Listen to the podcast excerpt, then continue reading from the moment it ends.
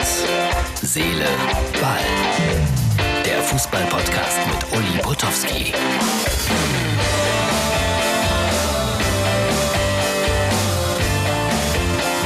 Herz, Seele, Ball ist die Ausgabe für Mittwoch. Ja, er war beim Friseur und Mickey Krause singt. Du hast die Haare schön. Ist Ansichtssache. Ich gehe jedes Mal zu einem anderen, war bei einem türkischen Friseur, 15 Euro bezahlt. Ich weiß, es kommen die Witze, verklag ihn oder so. Ist eh egal bei mir. Gestern hatte ich ja noch so ein bisschen die Mutmaßung, Nationalmannschaft bei Wer wird Millionär? Äh, funktioniert das? Ja, hat sehr gut funktioniert. Über 5 Millionen haben sich das angeschaut. Das war eine sehr, sehr gute Quote. Wie immer, am Mittwoch, und heute haben wir Mittwoch, gibt es die XXL-Ausgabe und ich freue mich, eine sehr wirklich nette Kollegin Britta Hofmann äh, interviewt zu haben. Das Telefonat spielen wir gleich ein. In dem Telefonat geht es auch um das Spiel 1. FC Düren gegen Bayern München im DFB-Pokal. Jetzt kommt das äh, etwa 15-minütige Gespräch und dann melde ich mich nochmal. Und heute freue ich mich mal wieder ganz besonders, eine nette Kollegin am Telefon zu haben, Britta Hofmann. Britta, grüß dich. Hallo. Du bist in München? Ich bin in München, ja. Du lebst in München? Ich lebe in München, ja, seit jetzt äh, acht Jahren.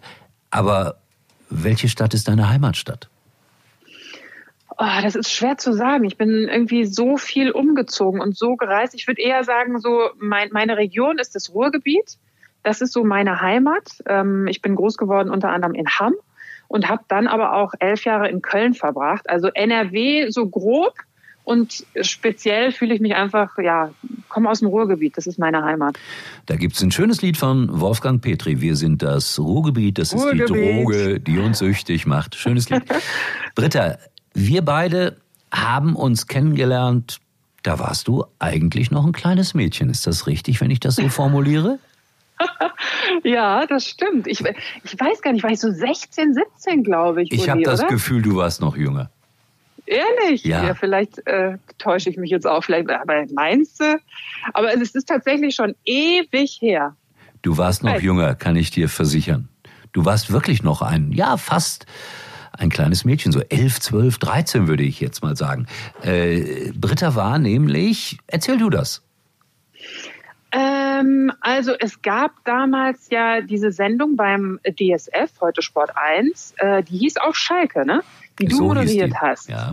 Und ähm, ich habe mich damals, weil ich damals schon wusste, Mensch, ich möchte gerne auch mal irgendwie so Sportjournalismus machen und Reporterin werden oder Moderatorin oder wie auch immer, auf jeden Fall irgendwas machen. Und habe mich da als Praktikantin damals beworben und war dann eher, ich war ja noch nicht mal Praktikantin, ich glaube, da war ich wirklich zu jung. Ich glaube, du hast recht, sondern eher so ein bisschen wie Redaktionsassistentin. Also ich bin immer zu diesen Sendungen gekommen einfach, hatte eigentlich gar keinen Plan und durfte ja, hier und da aushelfen, da wo ich gerade irgendwas machen konnte. Und unter anderem habe ich doch da einmal eine Gießkanne gehalten und du standest quasi so im Regen. Ich werde es nie vergessen. Und ich glaube, irgendwo habe ich noch ein Video davon oder ein Foto. Also es ist ein Highlight. Das klingt nach einem großen Auftritt von dir und von mir. Das war überhaupt äh, eine verrückte Sendung. Also ich habe das geliebt, das zu machen, weil es war alles so unkompliziert. Äh, wir haben wirklich jeden Unsinn da ausprobiert in dieser Sendung, aber wir waren ganz klar Schalke bezogen und deswegen mochte uns nicht jeder. Sag mal, hast du denn einen Bezug zu Schalke? Ja, schon alleine durch meinen Papa. Also mein Papa ist ja in Gelsenkirchen geboren und ähm, du kennst es, ja, da kann man sich dann nicht rauswinden, möchte ich auch gar nicht, sondern jeder hat ja so seinen Verein, da kann man sich auch nicht für entscheiden, sondern da wird man so reingeboren, zumindest ist es bei uns jetzt so gewesen. Also mein Opa auch schon Schalke-Fan und dementsprechend bin ich natürlich auch Königsblau groß geworden. Ähm, auch wenn ich dann nicht in Gelsenkirchen groß geworden bin, aber ja, einfach mit dem Verein natürlich. Britta, das macht dich selbstverständlich in meinen Augen besonders sympathisch. das habe ich mir gedacht. Uli. Hast du mal ein Problem damit gehabt? Hatte ich mal einer, weil ich habe das auch, glaube ich, in der einen oder anderen Sky-Sendung schon mal mitbekommen, dass du durchaus, und ich finde das sehr mutig, äh, dass das so zugibst, dass das so ein bisschen deine Affinität ist. Schon mal ein Problem gehabt deswegen? Ach, es gibt immer mal Sprüche. Ähm, letztlich bin ich ja auch groß geworden damit. Äh, in Hamm ist eher, sagen wir mal, schwarz-gelb angesagt, also auch innerhalb der Familie. Ich habe ja auch Cousins und Cousinen, also das ist da sehr verteilt. Wir haben welche in Köln, die sind FC-Fans, dann haben wir Dortmund-Fans. Ähm, aber damit wirst du ja groß und so zieht sich das dann auch durch das Berufsleben letztlich. Also äh, als wir im Studio saßen am Samstagnachmittag mit Kali, mit äh, mit Lothar, Sebastian und Metze, klar kam dann ein Spruch von Kali, der dann sagte, ja, aber du hast auch deine Schalker Unterwäsche an, ja. Aber ja, das, äh, ehrlich gesagt, du nimmst es ja nicht ernst, sondern es gehört dann letztlich auch zur Unterhaltung, zum Fußball dazu. Ähm, ich würde aber trotzdem immer noch unterscheiden zwischen, weil viele ja dann auch sagen, kannst du denn dann überhaupt neutral berichten? Ich finde, es ist so ein bisschen wie mit so einem Kind. Ja, ich glaube, wenn du zwei, drei Kinder hast, vielleicht hast du ähm, bei deinen eigenen Kindern bist du dann vielleicht noch kritischer als bei anderen Kindern. Ja, und so ist es bei Schalke auch. Also ich gucke natürlich noch viel kritischer auf diesen Verein und muss manchmal aufpassen, dass ich nicht zu sehr noch nachbohre. Äh, ja, weil, weil ja, du guckst eben mit einem anderen Auge drauf, vielleicht auch ein Stück weit mit dem Herzen. Ähm, ja, so würde ich es formulieren. Das mit den Kindern ist ein schöner Vergleich. Ähm, ich habe äh, früher beim Westdeutschen Rundfunk auch mal eine Zeit lang gearbeitet und habe auch Schalke-Spiele im Radio kommentiert. Und ich kann mich erinnern, damals gab es ja noch kein, äh, keine sozialen Netzwerke, Gott sei Dank. Und äh, da gab es Briefe und irgendwann habe ich mal ein Spiel gemacht, Schalke gegen Arminia Bielefeld, 2-2. Und da schrieb mir jemand, du musst der größte Schalker-Hasser aller Zeiten sein. Aber da wird einem dann deutlich, dass man vielleicht bedingt dadurch sogar gelegentlich etwas überkritisch mit, mit der heimlichen Liebe oder mit der offenen Liebe umgeht. Ne? Ja, so würde ich es auch, so würde ich es auch beschreiben. Du hast das gerade sehr schön gesagt mit dem Kindervergleich. Sag mal, wie bist du dann letztlich äh, im Beruf weitergekommen? Es blieb Gott sei Dank nicht bei der Gießkanne. nee, das war nur ein, eine kleine Abkürzung, ja, die ich versucht habe zu nehmen. Ähm, ich habe es wirklich ganz klassisch gemacht. Also damals war es ja auch noch etwas schwieriger, ähm, so würde ich sagen, als Frau in den Sportjournalismus zu kommen. Deswegen habe ich mich viel informiert, habe unter anderem ähm, mit der Mama von Mats Hummels gesprochen, Ulla Holthoff, die damals ja Fußballchefin beim DSF war, also die schon einen Einblick hatte als Frau und die gesagt hat, Britta, wenn du dahin möchtest, dann mach eine ordentliche Ausbildung und das habe ich dann gemacht. Also bin dann zur Sporthochschule gegangen nach Köln, habe da ähm, dann das Diplom einkassiert, bin dann weitergegangen mit Volontariat zwei Jahre bei NTV und RTL, wo ich wirklich so die journalistische Ausbildung nochmal gemacht habe aber mir war immer klar, ich möchte, möchte beim Sport bleiben und vor allem irgendwie gerne in den Fußball. Dann gab es das Angebot hier aus München. Sky Sport News HD hat damals dann äh, aufgemacht, also den Sender ganz neu ins Leben gerufen. Und das hat mich natürlich dann auch gereizt und fasziniert, also so, so was neu aufzubauen.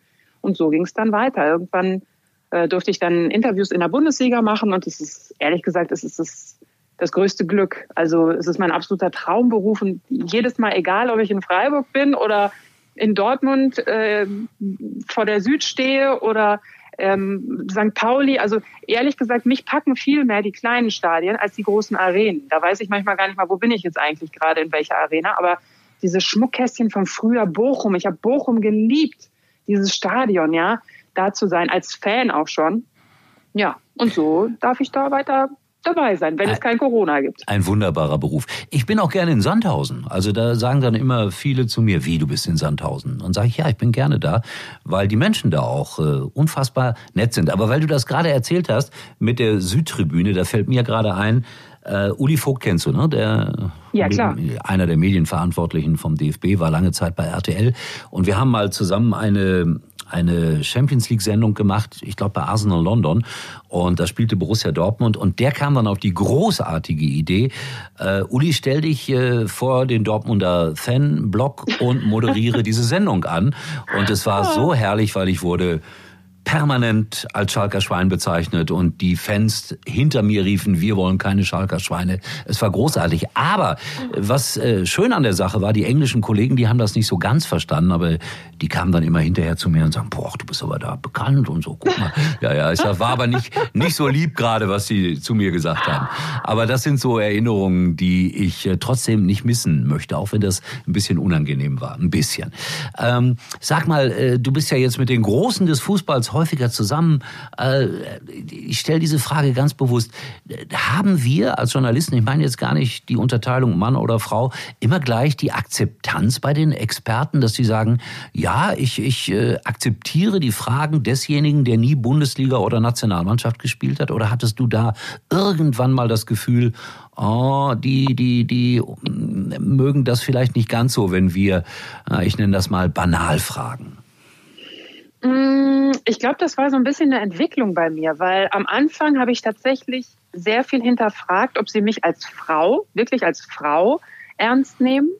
Ähm, und als ich aber für mich mm, ein gutes Gefühl hatte und so bei mir war und gar nicht mehr auch mich hinterfragt habe, da habe ich das bei meinen Gesprächspartnern auch nicht mehr gefühlt, ja. Und selbst wenn mal jemand mir ähm, kritisch begegnet ist oder ja, äh, es gibt ja die heißesten Interviews. Ich meine, du hast es ja selber erlebt, ja, wo du, wo dann jemand dir zurückkeift oder ja, haben Sie denn überhaupt schon mal Fußball gespielt? Ähm, und wenn du das in dem Moment nicht an dich ranlässt, also persönlich nimmst, dann kann ja daraus ein ganz spannendes Interview entstehen. Äh, deswegen, ich, ich hinterfrage gar nicht mehr, nimmt der mich ernst, sondern fühle eher, in was für einer Interviewsituation bin ich und wie ist das jetzt für den Zuschauer. Also bin gar nicht so bei dem, oh Gott, was hat er jetzt gemacht mit, mit mir? Nimmt er mich nicht ernst? Oder ähm, hat er das Gefühl, die Frage war doof? Oder also das würde mich viel zu sehr von, von, eigen, von meinem Thema abbringen, von meiner mhm. Interviewsituation, von meinem Inhalt. Sehr gut, finde ich prima. Ich habe einen kleinen Tipp für dich. Wenn jemals jemand äh, dich fragen sollte, äh, das machen äh, Profis oder Trainer ganz gerne mal, haben sie mal hoch gespielt? Ja, also das, das wurde ich mal gefragt von Jupp Heinkes und ich habe dann geantwortet, sehr hoch sogar auf dem kahlen Asten.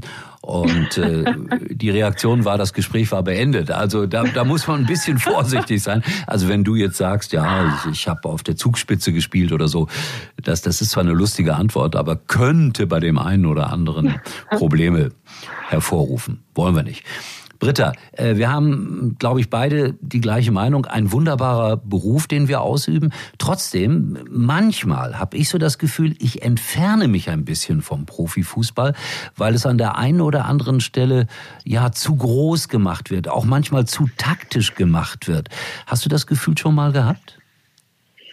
Mm, zu taktisch nicht. Das, also das finde ich nicht ich finde, man muss immer so ein Gefühl für die Balance in einer Sendung haben. Also, dass du nicht nur taktisch unterwegs bist, aber auch nicht nur unterhaltsam, sondern wenn du von allem so ein bisschen anbieten kannst, dann fühle ich mich auch als, als Fan oder als Zuschauer am besten unterhalten, aber auch informiert. Also das gefällt mir immer so. Aus, aus, wenn ich auf der Couch sitze und die Konferenz schaue im Vorfeld, die Vorberichte, dann finde ich es immer gut, oh, ich lerne vielleicht jemanden in der persönlichen Geschichte kennen, dann habe ich eine Analyse von Didi oder von Lothar und dann ähm, habe ich vielleicht noch irgendwie einen Promi, äh, der noch ein Interview gibt und erzählt, wie er das erste Mal auf der Alm war und äh, seit 35 Jahren Bielefeld-Fan ist. Also diese Mischung, die finde ich jetzt für mich am, am besten.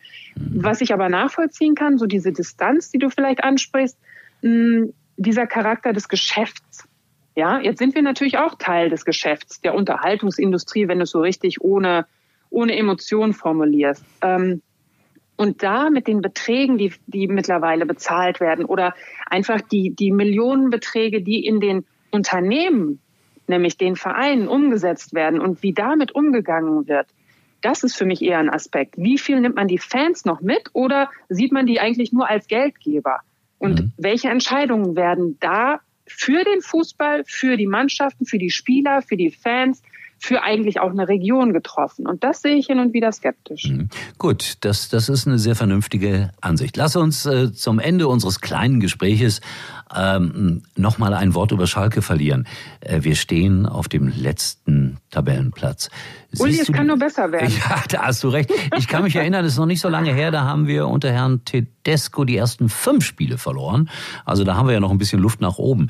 Aber mal ernsthaft, äh, glaubst du, dass die Schalker in Abstiegsgefahr komplett äh, in dieser Saison bleiben werden?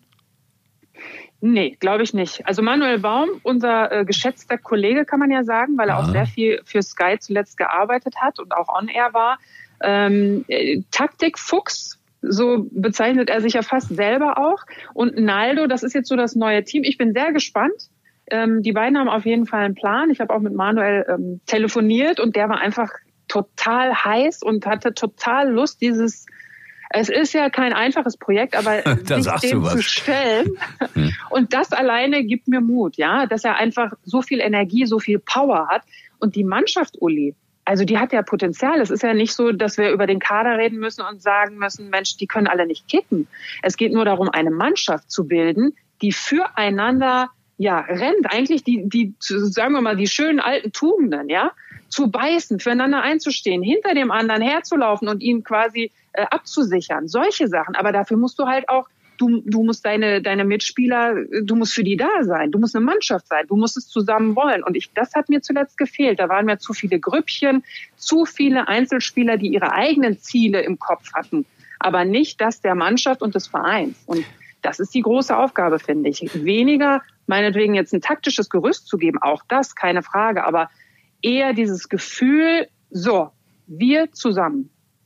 Wir sind Schalke. Genau, da gebe ich dir recht. So, und jetzt kommt die allerschwerste Aufgabe, und das ist dann wirklich meine letzte Frage heute. Oh Gott, ähm, ja. Es spielt Düren gegen Bayern München im DFB-Pokal. Wie geht das aus? Knapp. Sollen wir es auch, so, ich wollte gerade sagen, sollen wir es spannend machen? Oder? Ja, mach es bitte spannend. weil ich finde dieses Spiel so faszinierend, um ehrlich zu sein.